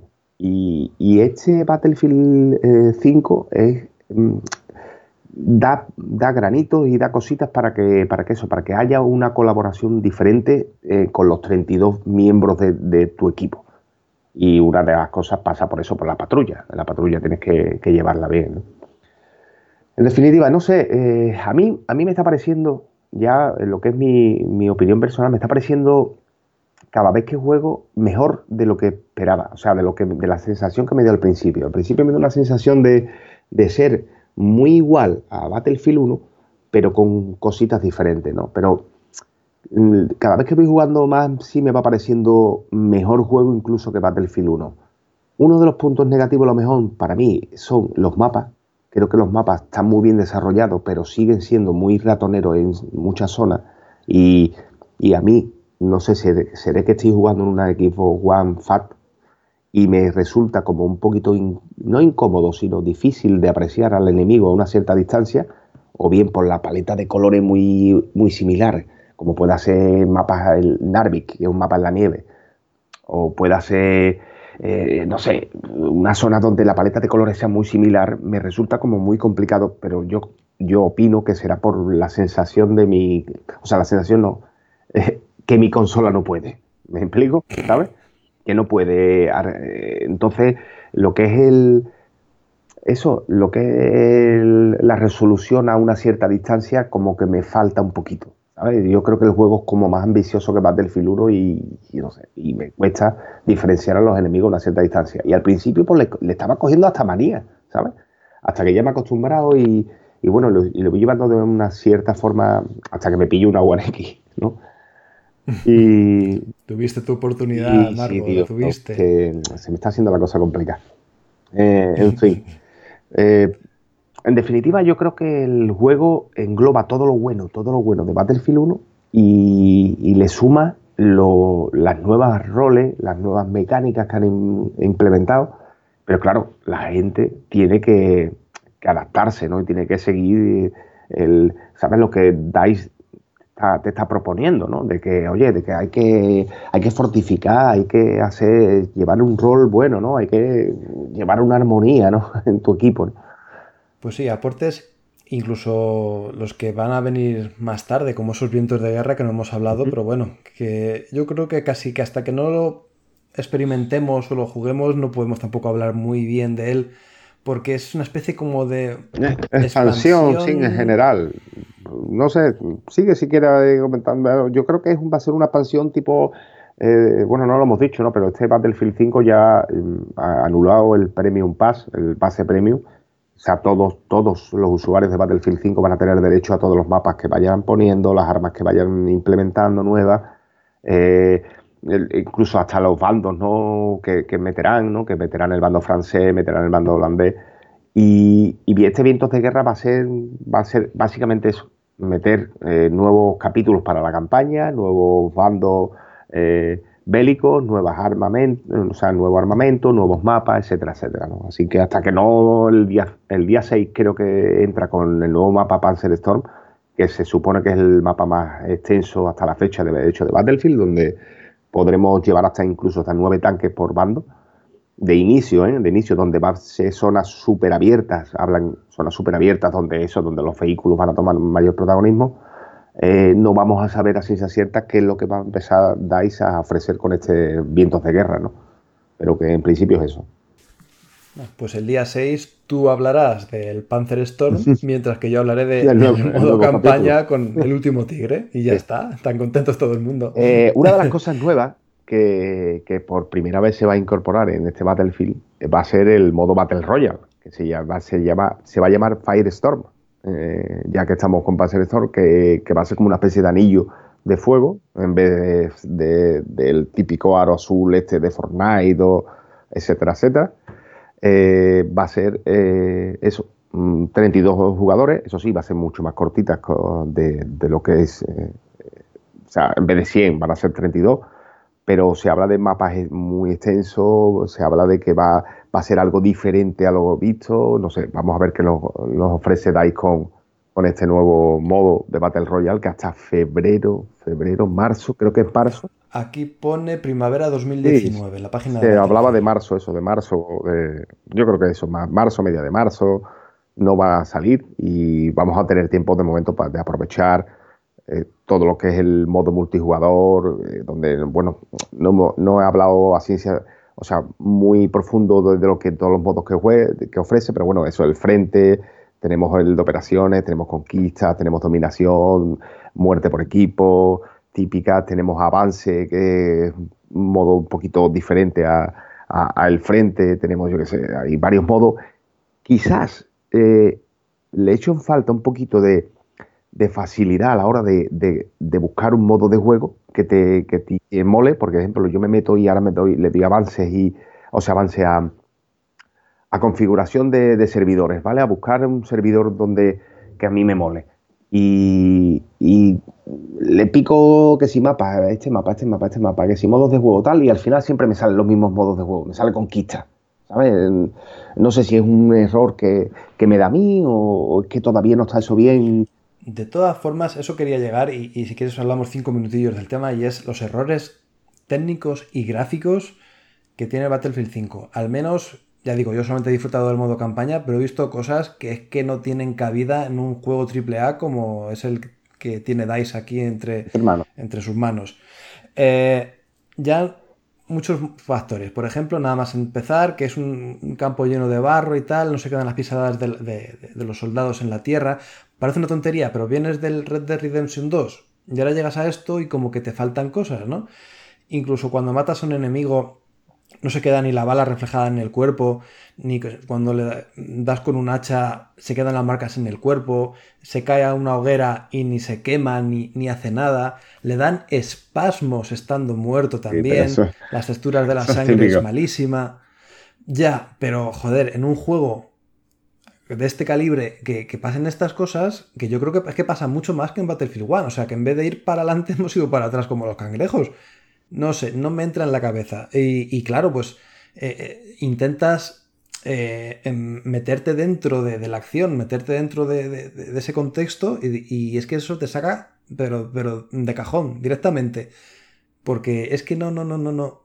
Es que no es una vez puntual en una partida, no, es que cada tres muertes, cada tres, eso, tres pasos que das, hay algo raro, hay alguna cosa rara. O, por ejemplo, que pegas un disparo a uno que está a un metro de una fortificación y fuerzan eh, el juego para que ese soldado caiga como detrás de esa fortificación o caiga por detrás de ese, de ese risco que hay.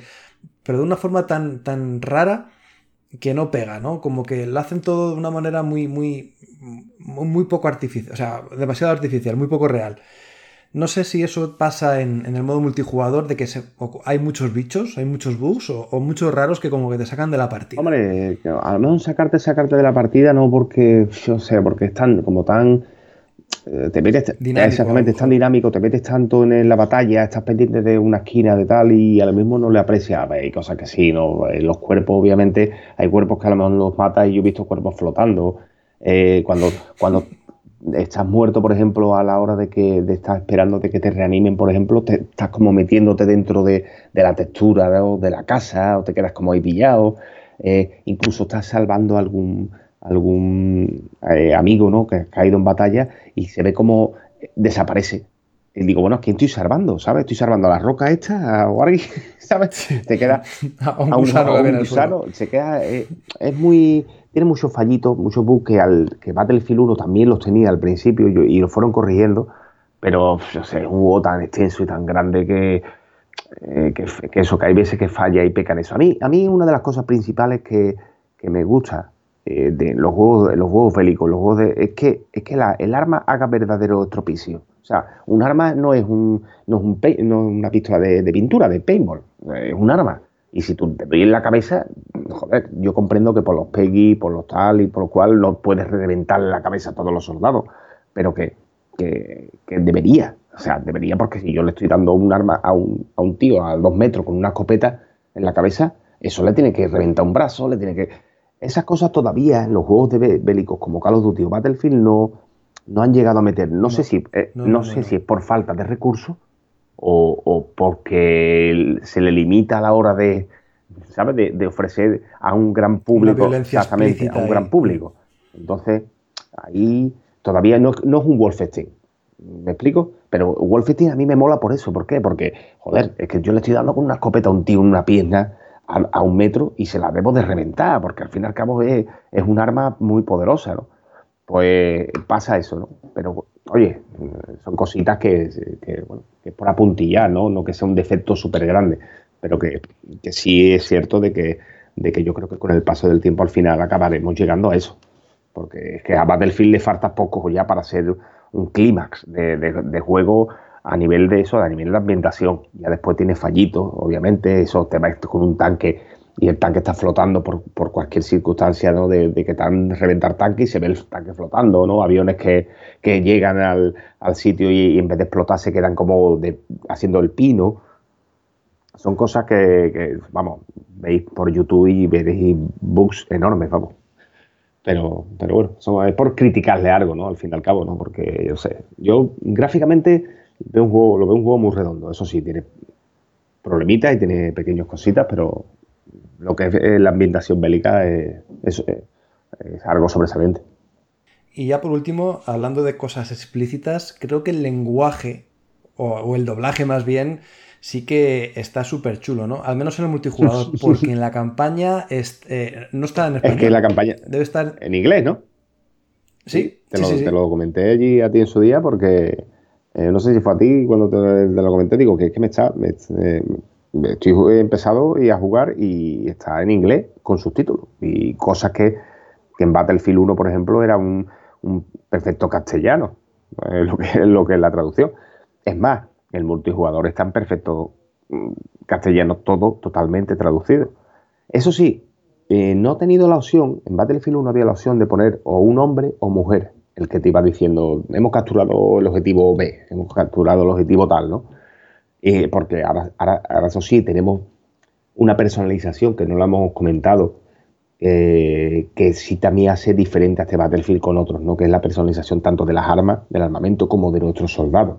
Podemos poner a clase de asalto o hombre o mujer, eh, de raza eh, negra, raza blanca, raza asiática, etcétera, etcétera.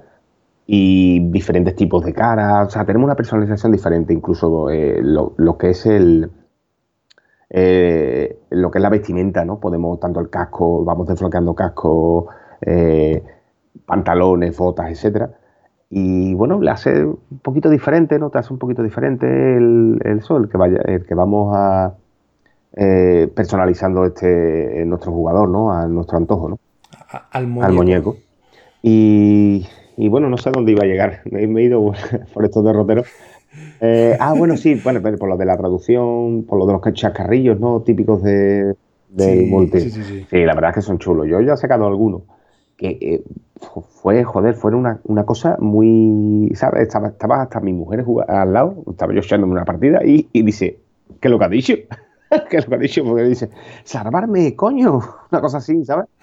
y me quedé así flipado, digo, tío, es brutal, ¿sabes? Tiene, tiene eh, eso, una, una, sensación de que están metiendo una guerra, ¿no? Porque es muy, se hace como todo muy dinámico. Aparte, eso lo he escuchado yo en momentos puntuales, ¿sabes? Después tienen los típicos chascarrillos que siempre lo dice, pero hay veces que no sé si es por el tipo de personaje que lleves en ese momento, no sé.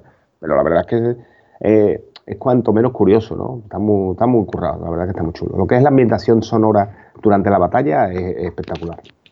Muy bien. Pues nada más, pues yo creo que vamos a ir dejando, que llevamos ya media, media horita de análisis.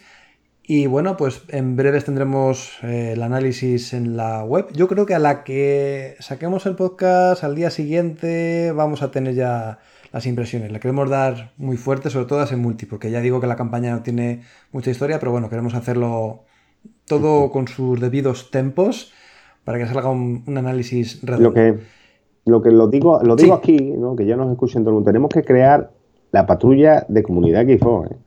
Tenemos que juntarnos la patrulla de comunidad Xbox, contigo, con Albert, conmigo, etcétera, etcétera. Y ya no un día un, pues o bien un streaming y grabarlo, hacer algo sí, tenemos que hacer. ¿eh? Hay que hacerlo, ¿eh? mancos pero directos, o, sea, le ponemos algún nombre así, ¿sabes? mancos con, con lanzacohetes, una cosa así. no, no hay que hacerlo. Yo me apunto, vamos, sí que tengo ganas de, de vivir esa experiencia con vosotros. Muy bien, pues nada, hasta aquí el análisis. Todavía, como he dicho, no tenemos nota ni nada que está en proceso, pero bueno, yo espero que con esta media horita eh, habremos sacado de dudas a más de un oyente que estaba indeciso de comprarlo o no comprarlo, el qué hacer. Pues bueno, aquí tiene un poquito nuestras referencias e impresiones sobre Battlefield 5. Nosotros dejamos aquí el análisis y vamos ya directos, directos a los lanzamientos. ¡Let's go!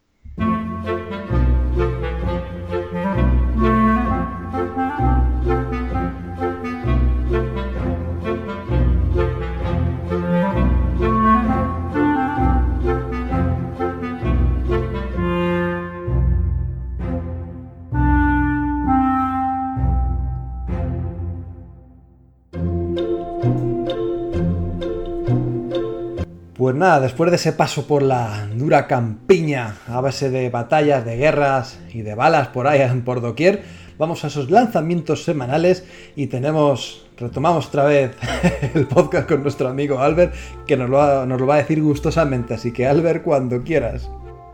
Bueno, pues como siempre estamos aquí, para repasar los lanzamientos de, la semana, en este caso del 26 de noviembre al 2 de diciembre. Finiquitamos mes y además eh, ya estamos en la recta final del año, una recta final apoteósica que nos ha dejado las carteras temblando más con el Black Friday. O sea, yo, si os queda algún euro, eh, hay algunos juegos en los cuales gastar aquí eh, lo que os pueda quedar porque la verdad que todavía seguimos teniendo bastantes cosas interesantes.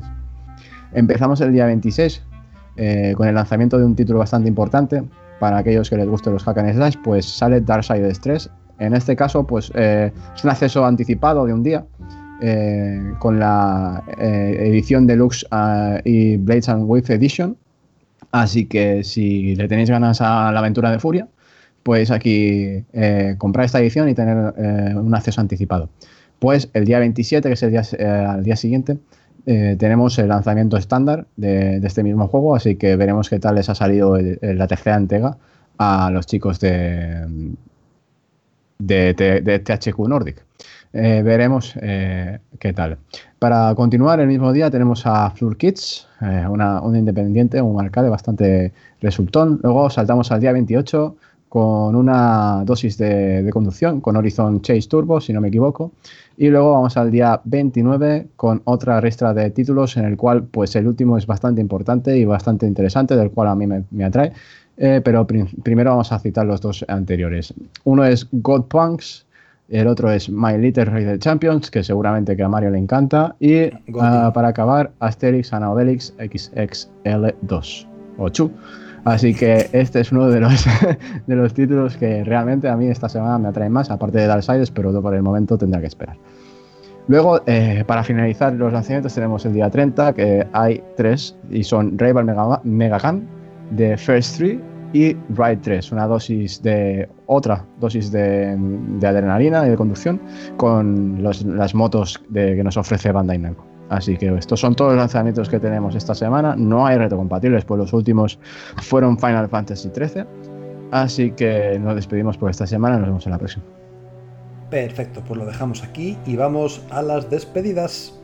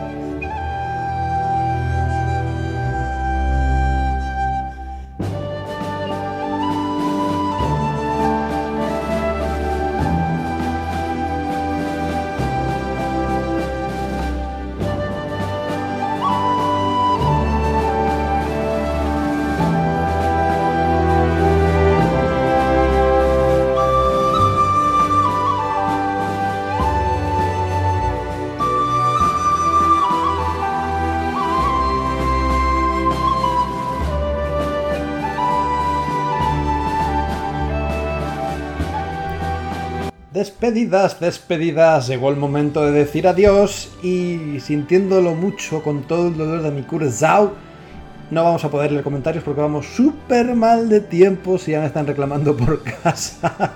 y más vale sobrevivir, subsistir y aguantar una semana más a, no morir en el intento leyendo los comentarios y alargando esta agonía que tengo yo por casa. Así que Vamos ya directamente a las despedidas, como he dicho. Me despido de nuestro amigo Albert, que ha estado aquí dándolo todo en la entrevista, en las noticias, menos en, el análisis, que, como hemos dicho no ha podido estar, pero bueno, el resto ha estado ahí de 10, aportando su granito de arena, que bueno, que muchas gracias y a ver qué cositas nos tienes para recomendar ahí en la recámara, que siempre lo tuyo yo lo tengo aquí apuntado en una libreta. Pues tendrás una libreta bastante extensa, ¿eh? Sí, sí, sí, sí. Joder, cualquiera diría que lo pasas mal en casa, madre mía, ni que fuera una tortura. Por si acaso.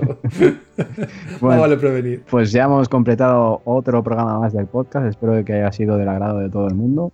Yo creo que ha quedado bastante bien y el contenido es cuanto menos atractivo. Ah, sobre todo el análisis del Battlefield 5 y esa entrevista que ha quedado bastante resultona. Y nada, pues en cuanto a las recomendaciones de esta semana, creo que no tengo nada importante o relevante por ahí en el tintero fuera de lo que ya he venido hablando las últimas semanas o que he podido ir jugando. Eh, la próxima semana sí que tendré algún título que otro que recomendar, pues estoy trabajando en algunos, así que estar atentos. Y en esta semana no puedo recomendar otra cosa que, música. Y son, creo que tres álbumes que están muy, muy, muy, bien. Y uno de ellos es eh, Pamphlet eh, Grid, creo que se llaman. el, nuevo, el nuevo álbum de esta gente es muy, muy bueno. Luego, el nuevo álbum de Muse, que se que se llama Algoritmo, creo que se llama así, eh, o al menos es uno de los, de los temas que aparece en el álbum. Y otro de los, de los mm, álbumes que recomiendo es The Imagine Dragons Origins. Eh, los tres eh, álbumes son muy buenos, son de rock y la verdad que uno de mis géneros favoritos, sí que es cierto de que hay mm, bastantes tipologías como hard rock, rock, metal, metal rock, etcétera, etcétera, pero estos pues son algo más para todo el público, así que podéis escucharlo si, si, si digamos que nos gusta el metal o, así un rock, más duro. Estos son más, más livianos, así que no dudéis en escucharlos. Perfecto, pues ahí las recomendaciones musicales de Albert, que a veces viene bien, ¿no? Separarse un poquito de tanto videojuego, tanta película y recomendar otro tipo de contenido. dije en el primer es Greta Van Fleet, o sea, creo que lo dije mal al principio. Vale, pues bueno, pues si no que la gente que lo busque un poco, que haga un esfuerzo. sí, no, que no se lo demos todo mascado, es que también, es que... y nada, me despido yo, Merete 900, muchas gracias por estar ahí otra semana más. Ya sabéis, por favor, darle al like, que nos encanta que des el like. Comemos del like, echamos a los likes al gazpacho, a la tortilla, a donde queráis, y nos los comemos eh, vuelta y vuelta porque nos encantan. Así que si podéis dar que simplemente un clic, nosotros encantadísimos. Eh, por supuesto, dejar los comentarios, que aunque a veces no contestemos como este programa, sí que los leemos y nos encanta ver que, os gusta, que dais vuestro punto de idea, vuestro punto, eh, vuestra opinión, vuestra ideología y tal, eso nos encanta. Y nada, pues yo me despido con eh, mi recomendación o no de Farming Simulator 19. He tenido el gusto de analizarlo para la web y yo creo que a la gente que le gusten los o no es que depende del tipo de jugador que sea. Si buscas un simulador puro y duro de cosechar, de preparar la tierra, de preparar los abonos, de esperar, de tener paciencia, de sacar beneficios de lo que cultivas, todo eso de una forma muy tranquila, seguramente sí que le encuentres atractivo al título. Además tiene un, multijugador o un cooperativo online que mola, ¿no? El poder cooperar con otros amigos creando la granja de, tu, de, tus sueños. La granja de Pepito. Ah, y ahí, no, y además que tienes mogollón de maquinaria, eh, de tractores, de vehículos, todo eh, oficial, con marcas, pues, John Deere, por ejemplo, que es la más conocida, pero hay mogollón de marcas y mogollón de historias que para los entendidos o los que quieran meterse de lleno en este terreno les va a encantar.